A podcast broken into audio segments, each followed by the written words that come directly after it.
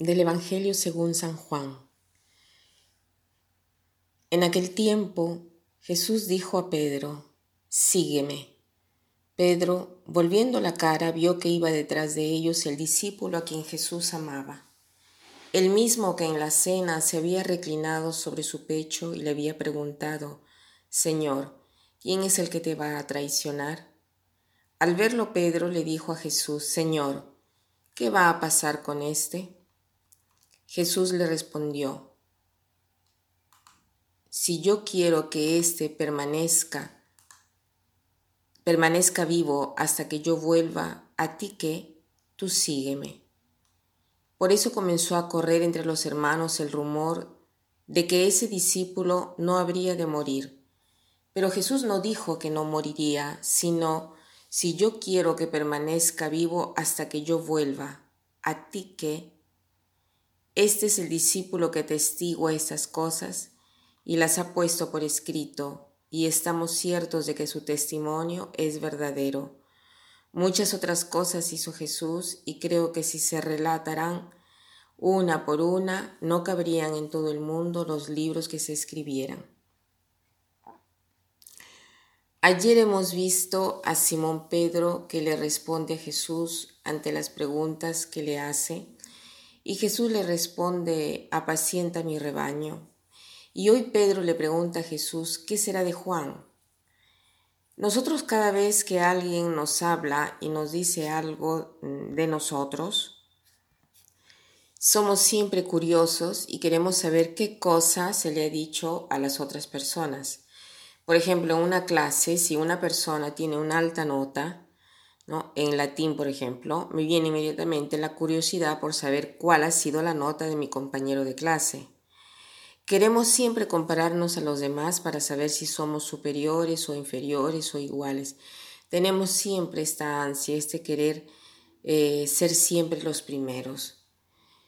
Por otro lado, interpretamos mal las frases que nos dicen al respecto. Por ejemplo, hoy Jesús le responde a Pedro, si si quiero que, que, se quede hasta que venga, ¿a ti qué? ¿A ti qué te importa? Tú sígueme. Y desde esta afirmación que Jesús eh, hace, se había corrido la voz de que Juan no moriría. Pero Jesús no había dicho esto jamás de que no moriría, solamente había dicho, si yo quiero que se quede, ¿a ti qué? ¿No? Ven que tantas veces nosotros nos sentimos mal por las frases que vienen dichas porque las interpretamos a nuestro modo y nos sentimos mal como si fuese la verdad.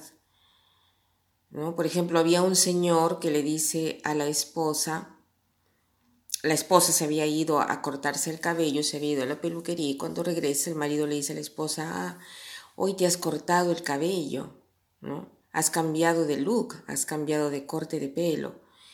Y la esposa estaba toda nerviosa todo el tiempo porque pensaba que a su marido no le había gustado el corte de cabello, cuando él solamente le había dicho, ah, has cambiado de luz. Tantas veces estamos mal, ya sea porque nos comparamos a los demás o porque interpretamos mal lo que los demás nos dicen. Entonces, hoy, ¿cuál podría ser el propósito? De no compararnos a los demás, no meternos en lo que le sucede a los demás, sino de valorizar lo que somos, conocer nuestros dones y defectos, desarrollar nuestras dotes sin importarnos si somos superiores, inferiores o iguales a los demás, porque haciendo así perdemos valor y también tiempo comparándonos de una manera que no sirve para nada. En cambio, de lo que nosotros nos tenemos que preocupar es el de seguir al Señor. Hay un imperativo muy seco en este relato. Jesús le dice a Pedro, tú sígueme.